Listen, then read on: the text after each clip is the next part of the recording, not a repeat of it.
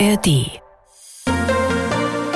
Worüber wird in Polen und Tschechien gerade geschimpft, gelacht oder diskutiert? MDR Sachsen schaut über die Grenzen. Mensch Nachbar. Ein Podcast von MDR Sachsen. Neues, Interessantes aus Polen und Tschechien und damit Hallo Tomasz Sikora in Breslau. Und Tomasz, was musste ich lesen diese Woche? Das Land des Wodkas führt die Bier-Ranking-Liste an. Wir sind auch erschüttert, was mit diesem Land geschieht. Aber ja, in der Weltrangliste der 50 besten Biere der Welt steht das polnische Bier Grodziskie an erster Stelle!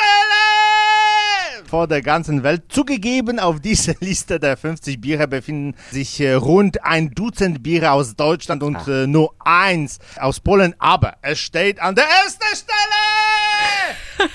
Ja, ja, yeah. Wie die Bierliebhaber yeah. äh, ihre Wahl begründeten, handelt es sich um ein traditionell gebrautes Bier mit Buchenholz geräucherten Gerstenmalz. Der Geschmack und das Aroma haben rauchige Töne sowie kräuterige, blumige und würzige Noten. Insgesamt äh, kann man sich als Deutscher ein wenig als Mitgewinner füllen, äh, denn Grodzis hieß vor dem Krieg Grätz und das Bier ist nach altem deutschen Stil gewogen und heißt äh, Grätzer Bier, damals und eigentlich auch jetzt, aber jetzt unter der Marke äh, Grodziskie.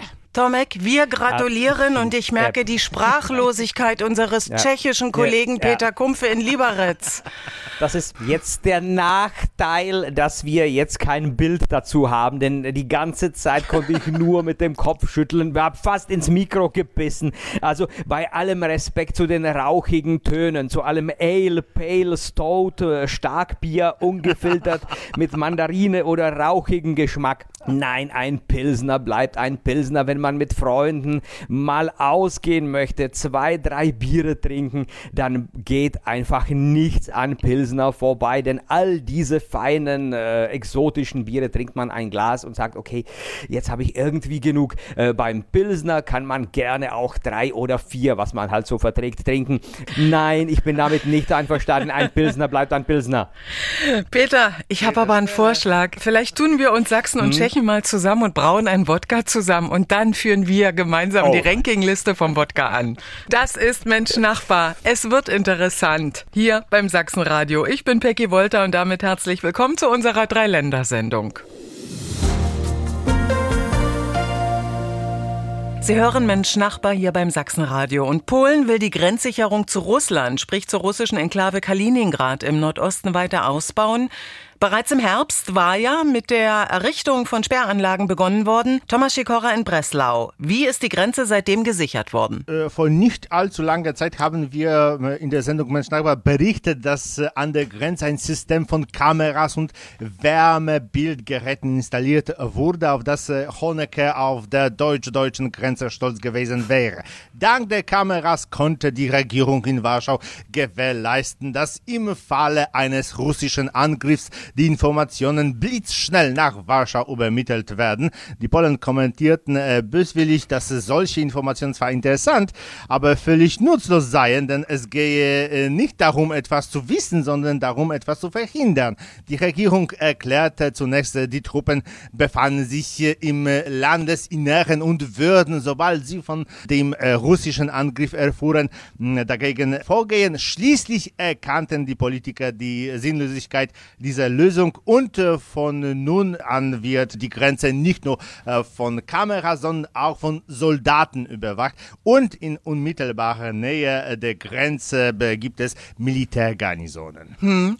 Was soll jetzt bezüglich Grenzsicherung außerdem noch weiter erfolgen? Es solle dieselbe Sicherheit herrschen wie an der Grenze zu Belarus, erklärte Premierminister Morawiecki. An der Grenze zu Belarus wurde vergangenes Jahr auf 186 80 Kilometern der Bau des Zauns mit äh, Stacheldrahtaufsatz äh, abgeschlossen. Die äh, Sperranlagen wurden mit Überwachungskameras, äh, Stolperdraht und Bewegungsmeldern äh, ausgestattet. Hm, du hast es schon angesprochen. Bedeutet dies also auch mehr Personal an dieser rund 200 hm. Kilometer langen Grenze zwischen Polen und der russischen Enklave Kaliningrad? Ja, das wurde auch von Morawiecki angekündigt, dass heutige Masuren auch Militärgarnison und Übungsplätzen in Giżycko und Węgorzewo. Nun sollen diese Garnisonen verstärkt werden und zwar nicht nur mit äh, mehr Soldaten, sondern auch mit autonomen Verteidigungssystemen entlang der Grenze zum äh, Kaliningrader Gebiet und zu Weißrussland. Das heißt mit äh, einer Kombination aus Kanonen und elektronischen Beobachtungssystemen. Ein bisschen wie die autonomen Drohnen, die wir schon kennen. Diesmal handelt es sich jedoch um eine Bodenwaffe, die durch Kameras, Funk und Glasfasertechnik gesteuert wird. Aktuelle Themen aus Polen, immer hier bei Mensch Nachbar beim Sachsenradio. Und gleich sprechen wir darüber, dass polnische Rettungswagen nicht mehr an der Grenze stoppen müssen. Mensch Nachbar beim Sachsenradio. Über grenzüberschreitende Rettung und erste Hilfe haben wir hier schon öfter gesprochen. Nun aber scheint die Hürde der Bürokratie genommen. Thomas Sikora, erzähl. Sagen wir mal, wie es noch vor ein paar Wochen aussah, wenn ein deutscher Patient von Zgorzelec nach Görlitz transportiert werden musste. Dann würde äh, der polnische Krankenwagen auf der Brücke über die Neiße auf den deutschen Krankenwagen treffen und der Patient müsste von Krankenwagen Krankenwagen zu Krankenwagen umgeladen werden. Wenn es sich äh, zum Beispiel um einen Beinbruch handelte, war das kein großes Risiko. Wenn jemand an äh, ein Beatmungsgerät angeschlossen war, war das ein echtes Problem. Der Patient musste von dem polnischen Gerät abgekoppelt und äh, an das deutsche angeschlossen werden. Nach 23 Jahren wurde das Problem gelöst und polnische Krankenwagen können nun nach Deutschland einreisen und umgekehrt, um diesen spektakulären Erfolg zu feiern, kaufte die polnische Regierung zwölf moderne Krankenwagen für die Grenzgebiete, einschließlich Allradantrieb, so dass selbst Einsätze im Wald kein Problem mehr darstellen.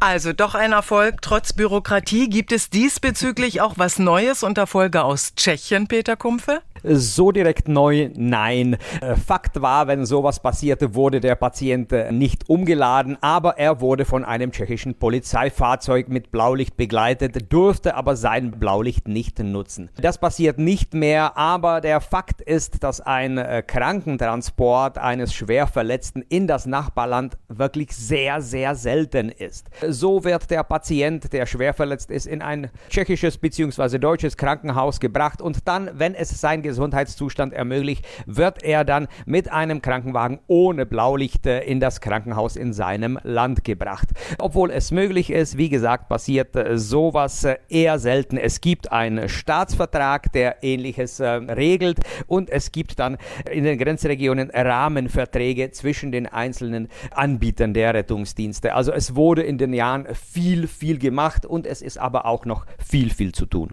Ein Thema auch gleich hier bei Mensch Nachbar. Mehr Munition für die Ukraine. Und damit speziell der Blick dann nach Tschechien. Mensch Nachbar. Ein Podcast von MDR Sachsen. Mensch Nachbar beim Sachsenradio, speziell auch mit dem Blick zu unseren tschechischen Nachbarn. Und in dieser Woche empfing Tschechiens Staatspräsident Peter Pavel die Präsidentin der Europäischen Union, Ursula von der Leyen, in Prag. Thema der Verhandlungen waren die Munitionslieferungen an die Ukraine.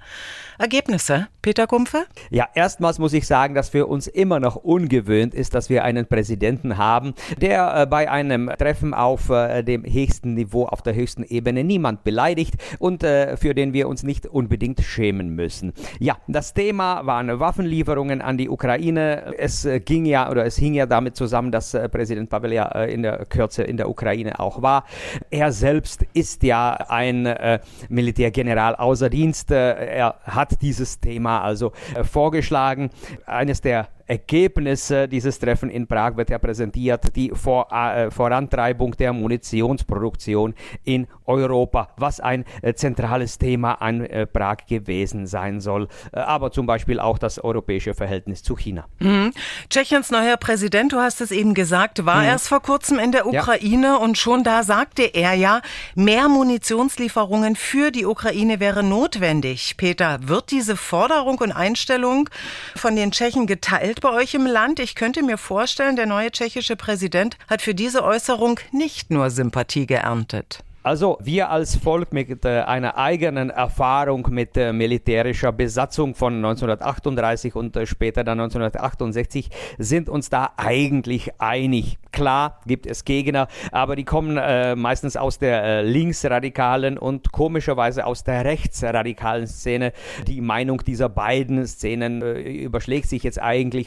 Und selbstverständlich sind auch die Kreise dagegen, die eher aber die äh, Beschwerer alternativer Fakten sind.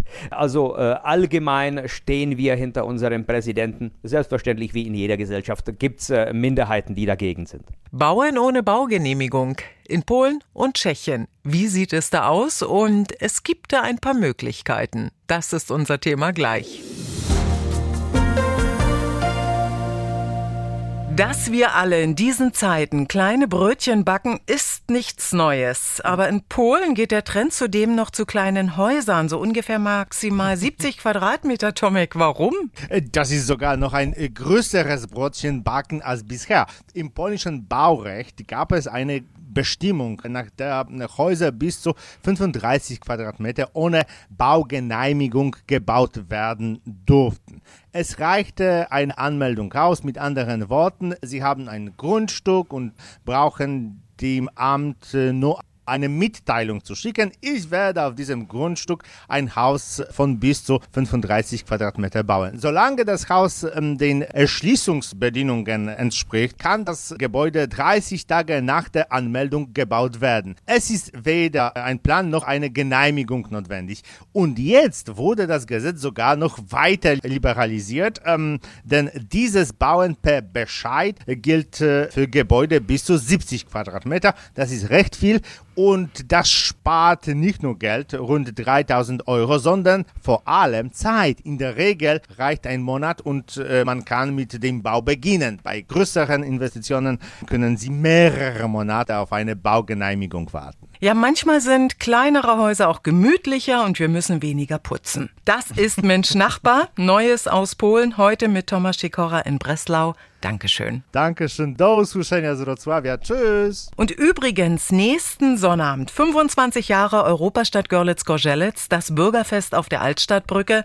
Und da können Sie Thomas Sikora auch mal persönlich treffen. Und ich freue mich auch riesig auf unser Wiedersehen. Ja. Peter Kumpfe in Tschechien, kleine Häuser, auch ein mhm. Trend in Tschechien bei euch? Noch nicht, weil das Baurecht immer noch irgendwo eingefroren ist vor 30 Jahren. Denn eine Baugenehmigung für ein normal großes Haus oder für äh, jeden anderen Bau äh, dauert bis zwei Jahre. Dazu kommt noch das, äh, dass äh, die Bauämter jetzt zentralisiert werden sollen. Also äh, aus einer Kleinstadt musst du dann vielleicht in die Bezirksstadt fahren, um eine Baugenehmigung überhaupt einzureichen. Ohne Baugenehmigung, nur mit einer Anmeldung, kannst du nur ein Häuschen bis 25 Quadratmeter Grundfläche bauen. Also es ist akkurat so ein vielleicht Gartenhäuschen, nichts Größeres oder einen Anbau eines normalen Hauses. Also es ist immer noch sehr kompliziert in Tschechien ein Haus zu bauen. Es wird oft kritisiert, aber bisher hat sich keine Regierung so richtig äh, rangewagt, um damit etwas zu machen. Denn dann könnten wir auch einen Bauboom erwarten. Bisher spielen eine ganz wichtige Rolle die Mobile Homes, also etwas, was vor 20 oder 30 Jahren etwas total Exotisches wäre und was man vielleicht nur noch aus den USA kennt. Es sind eigentlich äh, riesengroße mobile äh, Gebäude, äh, sehen sogar aus wie ein Wohnwagen, werden aber an Wasser und Abfluss angeschlossen und dienen dann als entweder Wochenendhaus oder eine dauerhafte Behausung. Und sowas kann man dann ohne Baugenehmigung aufstellen, weil das einfach mobil ist. Man kann es dann wieder abschließen und irgendwohin anders hinbringen. Es ist jetzt kein klassischer Wohnwagen, den man am jeden Wochenende irgendwohin ziehen könnte. Also Mobilhomes, ein Trend, der sich ausweitet, den es vor ein paar Jahren in Tschechien noch gar nicht gab. Mhm. Ein neues Datschen-Prinzip sozusagen, entweder bis 25 Quadratmeter oder Mobil Home in Tschechien. Aktuelles und Interessantes aus Tschechien. Jedes Mal hier bei Mensch Nachbar und das von meinem Kollegen Peter Kumpfe in Liberec. Dankeschön, auch dir. Tschüss und bis nächste Woche. Naslicheno. Der Blick zu unserer Nachbarn nach Polen und Tschechien. Ich bin Peggy Wolter. Danke fürs Zuhören. Worüber wird in Polen und Tschechien gerade geschimpft, gelacht oder diskutiert? MDR Sachsen schaut über die Grenzen. Mensch Nachbar. Ein Podcast von MDR Sachsen. ARD